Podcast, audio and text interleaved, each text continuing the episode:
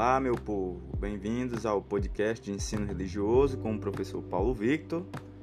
Este, neste podcast, nós lemos e comentamos uma apostila intitulada Ensino Religioso, Diversidade Cultural e Religiosa.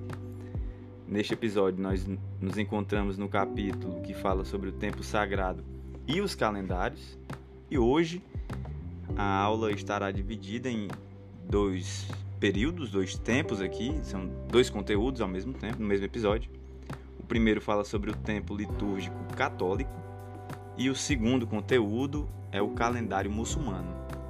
Então vamos começar tempo litúrgico católico.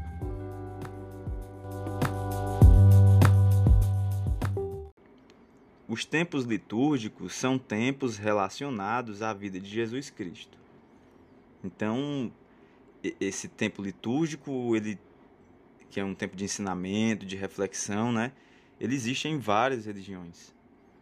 Desde o seu nascimento até a sua ressurreição, isso falando sobre a vida de Jesus. Nos intervalos de cada período se celebra todos os aspectos da vida de Jesus Cristo. Por isso, os católicos devem estar atentos ao calendário que rege a vida cristã, pois, para os batizados, a razão do tempo em que vivem não é outra senão conformar a vida com a vida de Jesus Cristo. O tempo litúrgico é dividido na seguinte ordem, e isso lembrando é o tempo litúrgico católico. Né? Então, a divisão é essa. O advento, que seria o período ali que vem um pouco antes do Natal. O Natal, a quaresma que seria ali o, o momento, o período, o tempo litúrgico que vem antes da Páscoa, depois vem a Páscoa, e o tempo comum, né, que é do, do, do, do dia a dia, né, o tempo rotineiro, que, claro, dentro desses períodos existem outras celebrações. Né? Aqui na apostila de vocês, na página 180, traz uma, uma tabelazinha, um gráfico, com toda essa divisão do tempo, né? O tempo comum é o tempo mais gasto, que é 63%. Com a Páscoa é gasto 13% do, né, em voltar dessa celebração. O Natal 6%, a Quaresma 11% e o Advento 7%.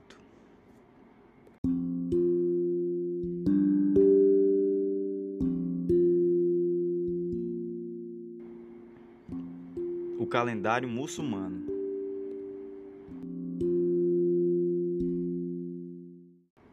O calendário muçulmano é integralmente lunar. A contagem dos anos se dá a partir do Égira, que seria a retirada de Muhammad Maomé, saindo de Meca e se dirigindo para a cidade de Medina em 622 depois de Cristo. É, só uma, uma coisinha, né? Continuando, depois eu explico. Esse calendário lunar tem 11, 11 dias a menos que o calendário solar. O calendário solar é o calendário gregoriano, que é o que nós seguimos aqui no Brasil, por exemplo. Né? O calendário muçulmano ele já é lunar, assim como outro exemplo de um calendário lunar é o calendário judaico. Né?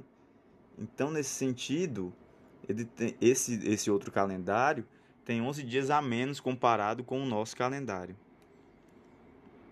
É, podemos destacar duas datas no calendário muçulmano: o Ano Novo, primeiro mês do ano, conhecido como Muharram, e o mês sagrado do Ramadã, que é importantíssimo para os muçulmanos.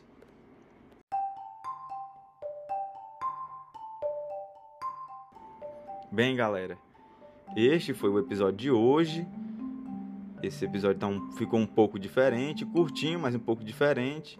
É porque os tópicos eram muito curtos, então eu decidi gravar dois tópicos num único episódio. Eu espero que vocês tenham gostado. É isso, valeu, até a próxima.